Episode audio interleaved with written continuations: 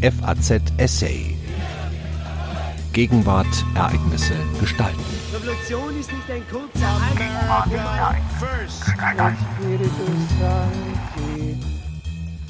Die Symbiose von Schleppern und Seenotrettern beenden. Die internationalen Fluchtbewegungen werden zunehmen und die inneren Widersprüche der europäischen Flüchtlingspolitik wohl so schnell nicht abnehmen.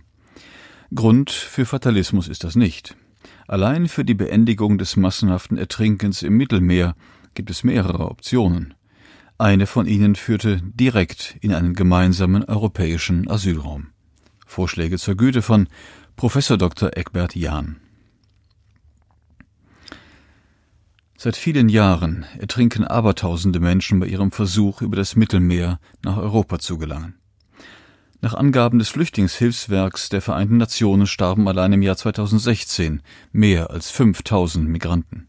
In den beiden Folgejahren waren es 3100 bzw. 2300. Die Migranten sind bei einem Fluchtversuch über das Mittelmeer auf professionelle Schlepper angewiesen, die oft viele tausend Euro pro Person für ihre Dienste verlangen. Daher kann sich auch nur eine wohlhabendere Minderheit der Migranten einen lebensgefährlichen Fluchtversuch über das Mittelmeer leisten. Wurden früher ausrangierte Fischkutter oder ähnliche Schiffe mit Rümpfen aus Holz oder Metall benutzt, so setzen die Schlepper seit einigen Jahren fast nur noch auf große Schlauchboote. Diese werden anscheinend in der Türkei oder in China produziert und vor Ort mit einem Außenbordmotor versehen. Die nur bei schönem Wetter benutzbaren Schlauchboote sind Instrumente, der absichtlichen oder fahrlässigen Erzeugung von Seenot und des fahrlässigen Tötens. Diese im Grunde seeuntüchtigen Gefährte sind reine Seelenverkäufer, wie das in der alten Seemannssprache heißt. Die oft überfüllten Boote befinden sich bereits wenige Meter vom Ufer entfernt in Seenot. Zweieinhalb Meter Wassertiefe reichen dazu aus. Die meisten Flüchtlinge können nicht schwimmen und ertrinken, wenn sie von Bord der Schlauchboote fallen. Die Schlepper rechnen auf der mittleren Mittelmeerroute damit, dass die Schlauchboote von seetüchtigen Schiffen entdeckt werden und ihre Kunden von diesen geborgen werden. Ohne die Seenotrettung funktioniert das Geschäft der professionellen Fluchthelfer nicht. Sie sind ja darauf angewiesen, dass der Großteil derjenigen, die ein Seenotticket, das heißt ein SOS-Ticket mit russisch Roulette-Charakter, für mehrere tausend Euro pro Person erworben haben, ihr Ziel Europa tatsächlich erreichen. Die Überlebenswahrscheinlichkeit hat sich in den vergangenen Jahren allerdings drastisch verringert. Sie beträgt nach Angaben der Vereinten Nationen zurzeit 47 zu 1. Nach anderen Berichten 2019 nur noch 17 zu 1. Und fast die Hälfte der Schlauchbootinsassen wird von der libyschen Küstenwache aufgegriffen und an Land zurückgebracht, hat also in der Regel ihr letztes Geld verloren bei dem Versuch, nach Europa zu gelangen. Symbol für das schreckliche Schicksal vieler tausend Flüchtlinge, die im Mittelmeer ertrinken, wurde der kurdisch-syrische Junge Aylan Kurdi, dessen Leichnam am Strand von Bodrum in der Türkei fotografiert wurde. Seinen Namen trägt nunmehr ein privates Seenotrettungsschiff. Der Vater des Jungen hatte nach zwei vergeblichen Versuchen nach Griechenland zu gelangen abermals Tickets für sich, seine Frau und die beiden Söhne, 2050 Euro pro Person, ein legales Touristenticket für diese Überfahrt kostet weniger als 20 Euro. Für eine kurze, illegale Schlauchbootfahrt von Bodrum auf die etwa 19 Kilometer entfernt liegende Insel Kos erworben. Das Boot kenterte, seine Frau und seine beiden Söhne ertranken am 2. September 2015. Bis Anfang 2019 besorgte die Seenotrettung vor allem Küstenwach- und Kriegsschiffe der Sophia-Mission der Europäischen Union. Die Marineeinheiten hatten den Auftrag, Schlepper zu verhaften. Diese waren aber meist klug genug, sich frühzeitig von ihren Schlauchbooten zu entfernen und nach Libyen zurückzukehren. Den EU-Schiffen blieb nichts anderes übrig, als zigtausend Migranten und Flüchtlinge aufzunehmen und nach Italien oder Malta zu bringen. Auf Verlangen der italienischen Regierung wurde Ende März 2019 die Seenotrettung der EU eingestellt, weil sich die europäischen Staaten nicht auf eine Verteilung der Migranten einigen konnten. Ihre Funktion wurde nur unzureichend von privaten Seenotrettungsschiffen wie Sea-Watch 3 oder Alan Kurdi übernommen. Zwischen den Seenotrettern und den professionellen Fluchthelfern alias Schleppern ist eine Symbiose entstanden. Ohne Seenotretter kommt kaum noch ein Migrant oder Flüchtling per Boot über die mittlere Mittelmeerroute nach Europa. Also ist das Geschäft der Schlepper existenziell abhängig von den Seenotrettern, die für sie die moralische Erpressung einiger EU-Staaten betreiben, um sie dazu zu bewegen, die Geretteten aufzunehmen. Ohne die Schlepper gäbe es aber auch keine aus Seenot zu rettenden Migranten. Sea-Watch 3 und die anderen Schiffe könnten ihre Mission beenden. Die von der evangelischen Kirche in Deutschland ersteigerte Poseidon müsste erst gar nicht auslaufen. Die meisten Unterstützer der Seenotretter wollen nur die Bootsflüchtlinge in Europa aufnehmen, aber beileibe nicht alle Migranten, die in die Nähe der südlichen Mittelmeerküste gelangen. Das System der systematischen Seenoterzeugung und der partiellen Seenotrettung mit einem Kollateralschaden von Tausenden im Mittelmeer ertrunkenen Migranten beruht auf einer gut gemeinten, aber sich barbarisch auswirkenden Moral der selektiven Humanität der hilfswilligen europäischen Regierungen und Bevölkerungsteile. Die Botschaft an die Flüchtlinge lautet implizit Wer von euch einige tausende Euro für ein Seenotticket der Schlepper aufbringt und außerdem den Mut besitzt, sich dem Risiko des Ertrinkungstodes auszusetzen, den werden wir nach Möglichkeit aus dem Mittelmeer fischen und nach Europa bringen. Euch andere, ohne Geld und mit zu wenig Todesmut, vertrauen wir Gott und dem Gutdünken der libyschen Regierung oder der Mafiabanden an. Gegenwärtig wird hauptsächlich über eine Reduzierung des Massensterbens und eine Verbesserung der Seenotrettung im Mittelmeer gestritten ohne etwas an der Symbiose von Schleppern und Seenotrettern ändern zu wollen und zu können. Es lassen sich im Wesentlichen drei Vorstellungen von einer Beendigung des Massensterbens im Mittelmeer ausmachen, zwei recht einfache und eine rechtlich, technisch und politisch höchst komplizierte. Die erste, im Grunde sehr einfache Vorstellung lässt sich als radikal humanitär bezeichnen. Viele private Seenotretter, für die mittlerweile Carola Rakete als prominente Vertreterin steht, fordern, wie die Organisation Pro Asyl schon seit langem, dass Europa Fährschiffe nach Libyen schicken sollte, um dort alle rund 500.000 Migranten abzuholen, die nach Europa wollen. Den kriminellen Schleppern wäre ihre Geschäftsgrundlage entzogen. Die Verfechter dieser radikal humanitären Lösungen bedenken aber nicht, dass die Aufnahme aller derzeit in Libyen befindlichen Migranten in Europa unvermeidlich eine neue und viel umfangreichere Massenflucht aus zahlreichen subsaharischen Ländern zur Folge hätte. Diese radikal humanitäre Vorstellung geht von einem Menschenrecht auf Migration für diejenigen aus, die aus menschenunwürdigen Lebensverhältnissen in wohlhabende und sichere Länder flüchten wollen. In der extremen Variante liegt diesem Recht die Vorstellung zugrunde, dass die Erde allen Menschen gehöre, weshalb jeder Mensch ein Recht habe, sich in das Land zu begeben, das er wünscht. Die ganze Welt ein einziger Schengen-Raum. In keinem westlichen Land gibt es eine demokratisch-parlamentarische Mehrheit für diese radikal humanitäre Vorstellung. Sie steht auch in Zukunft nicht in Aussicht. Nach einer zweiten Vorstellung, die vor allem von einer Allianz nationalpopulistischer und nationalkonservativer aber auch einiger sozialdemokratischer Parteien vertreten wird, sollte Europa nach dem Vorbild Australiens keinen einzigen Bootsflüchtling aufnehmen, sondern die Boote mit Migranten ohne Einreiseerlaubnis von seinen Küsten zurückweisen, sie eventuell mit Proviant und Benzin für die Rückfahrt versorgen und aus Seenot gerettete Migranten in dasjenige Land zurückschicken, aus dem ihr Schiff oder Boot hergekommen ist. Nach diesem Kalkül würde innerhalb kürzester Zeit dem Schlepperunwesen der Boden dadurch entzogen werden, dass niemand sich einer lebensgefährlichen Mittelmeerfahrt aussetzen wird, wenn er von vornherein weiß, dass er das Ziel Europa auf diesem Wege absolut sicher nicht erreichen wird. Eine dritte Vorstellung lehnt sowohl die vollständige Grenzöffnung für alle Flüchtlinge und Migranten als auch die vollständige Abriegelung der Grenzen ab will also eine begrenzte Flüchtlingsaufnahme ermöglichen. Vor allem politisch Verfolgte sollen das Recht auf Asyl wahrnehmen können. Dazu müssen sie allerdings in aller Regel erst einmal illegal die Grenzen Europas überschreiten oder sich von einem europäischen Schiff aus selbstverursachter Seenot retten lassen. Damit begeben sie sich unter die Territorialhoheit des Landes, in dem das Schiff registriert ist. Aber auch Flüchtlinge aus Ländern oder Gebieten mit intensivem Kriegsgeschehen sollen in Europa Asyl erhalten.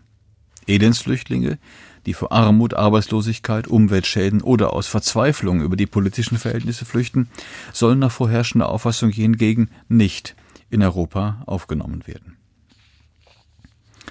Jeder Migrant oder Flüchtling, der illegal eine Staatsgrenze überschreitet, erhielte, sofern das in Europa bestehende Asylrecht beachtet wird, eine befristete legale Aufenthaltsberechtigung, indem er einen Asylantrag stellt. Einen Asylantrag kann man derzeit nur stellen, wenn man sich in dem Land befindet, in dem man Asyl begehrt. Da man einem Menschen nicht ansehen kann, ob er eine Asylberechtigung hat oder nicht, muss er sich einem Asylverfahren unterziehen, das Monate, oft auch jahrelang dauert.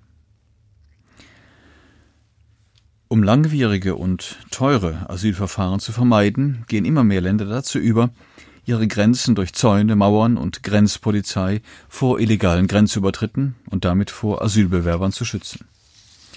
Auch die europäische Grenzpolizeibehörde Frontex soll die Außengrenzen der EU sichern und vor illegaler und krimineller Migration schützen.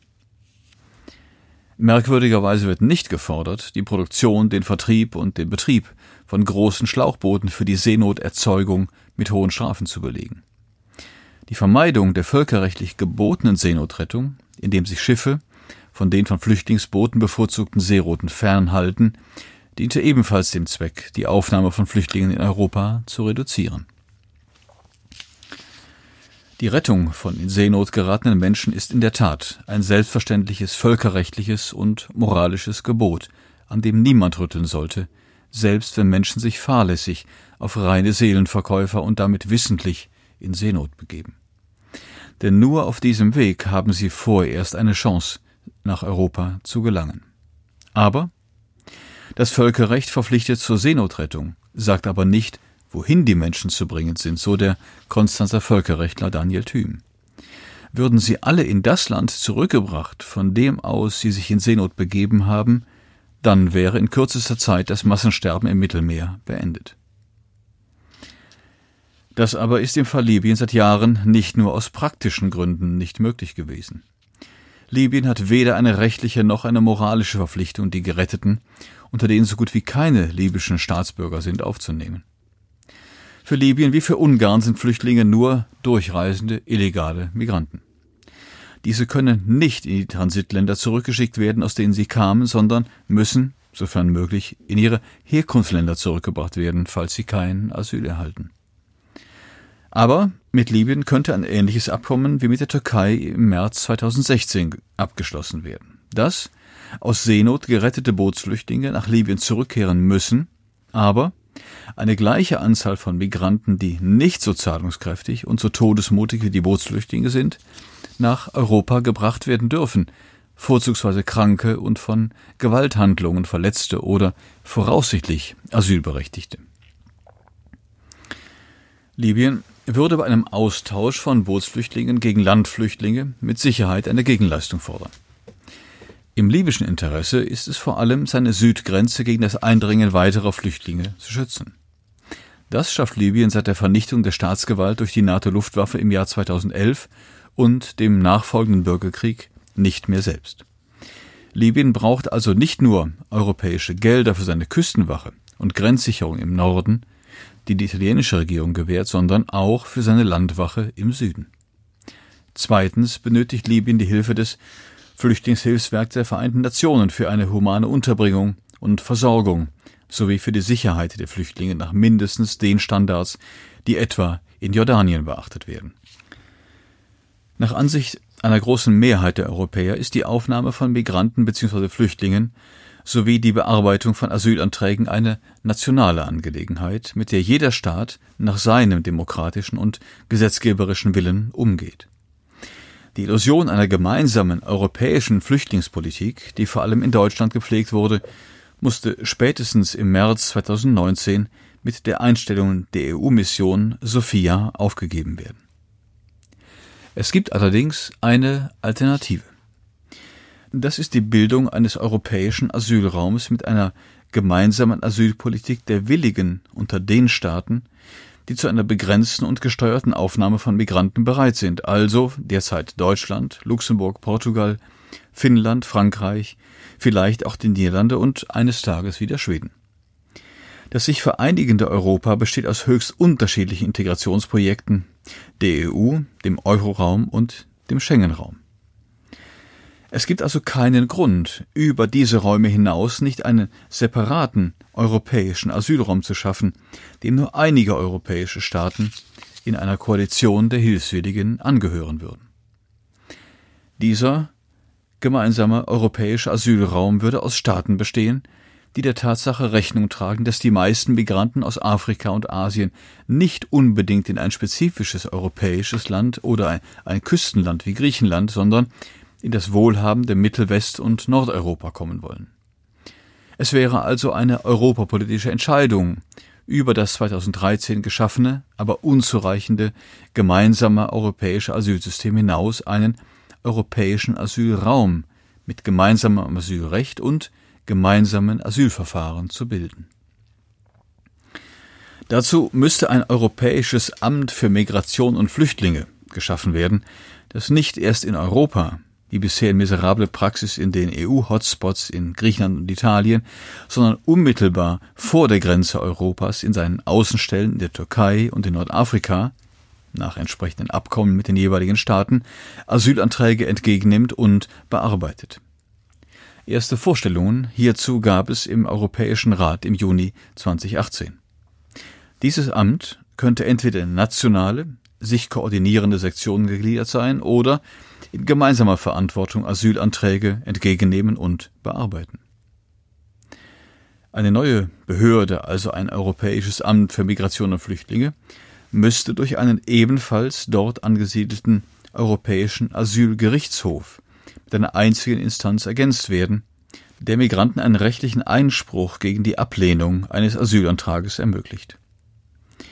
Die Behandlung der Asylanträge direkt jenseits der Grenzen der EU würde Europa und sehr vielen Migranten die menschenunwürdigen Abschiebungen ersparen. Allerdings müssten die Migranten dann bis zum Abschluss ihres Asylverfahrens sich entweder selbst versorgen, anstatt tausende Euro für Seenotickets auszugeben, oder in Flüchtlingslagern des UNHCR unterkommen.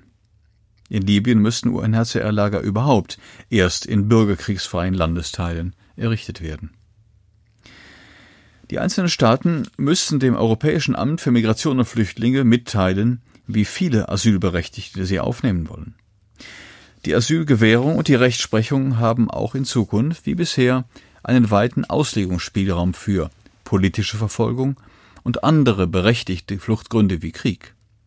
Insofern hätte das neue Amt große Möglichkeiten, die Zahlen der Flüchtlingszuwanderung zu steuern wie es die nationalen und regionalen Behörden durch ihre enge oder weite Gesetzesauslegung zurzeit auch tun.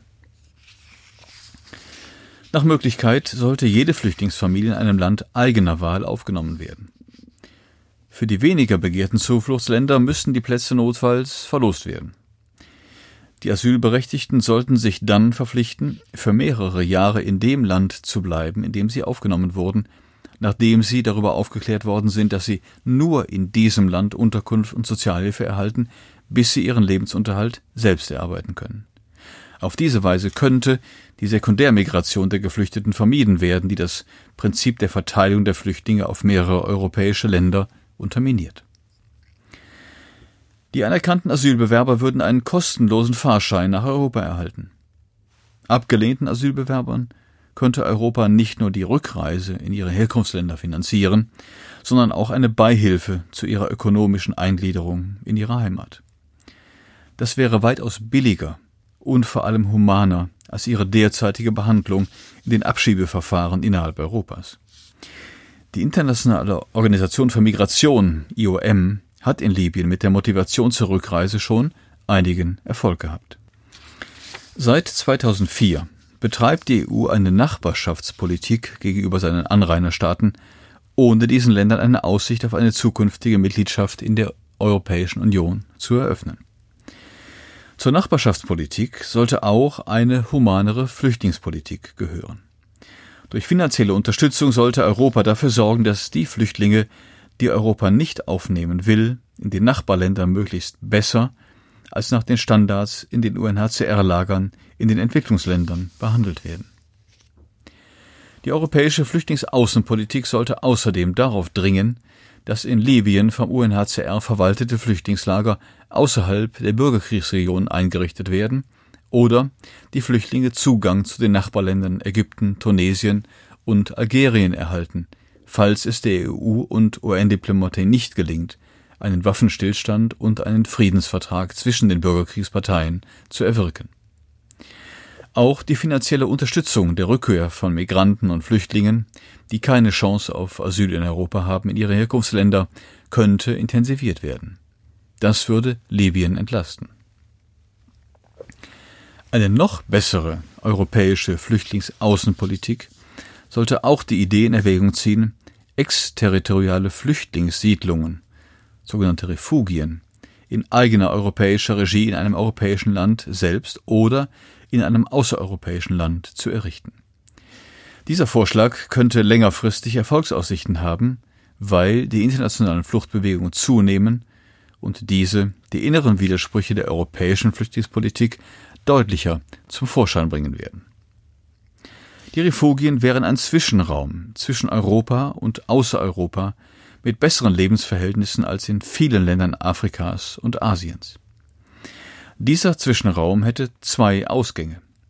Der eine würde jederzeit jedem Migranten die freie, von Europa finanzierte Rückkehr in sein Herkunftsland oder in ein anderes Land erlauben, das ihn aufzunehmen bereit ist. Der andere Ausgang würde es den Bewohnern der Refugien ermöglichen, sich nach entsprechender Qualifikation in ihren Schulen und Ausbildungseinrichtungen auf einen Arbeitsplatz in Europa zu bewerben. Die Anwerbung von Fachkräften aus dem EU-Ausland sollte Flüchtlinge in den europäischen Refugien bevorzugen, anstatt die Fachkräfte aus den ärmeren Staaten abzuwerben, die in diesen Ländern selbst dringend benötigt werden. Bis eine europäische Politik der begrenzten Flüchtlingsaufnahme und der Zurückweisung nicht asylberechtigter Flüchtlinge, etwa in der dargestellten Form, sich durchgesetzt hat, bleibt es Aufgabe der Zivilgesellschaft, mittels Sea-Watch 3 und anderer Schiffe möglichst viele Flüchtlinge vor dem Ertrinken zu retten. Es sei denn, die europäischen Regierungen würden diese Aufgabe wieder übernehmen. Sie hörten einen Essay von Professor Dr. Eckbert Jahn. Er ist Emeritus für Politikwissenschaft und Zeitgeschichte der Universität Mannheim. Am Mikrofon verabschiedet sich Daniel Deckers. FAZ Essay. Ereignisse gestalten.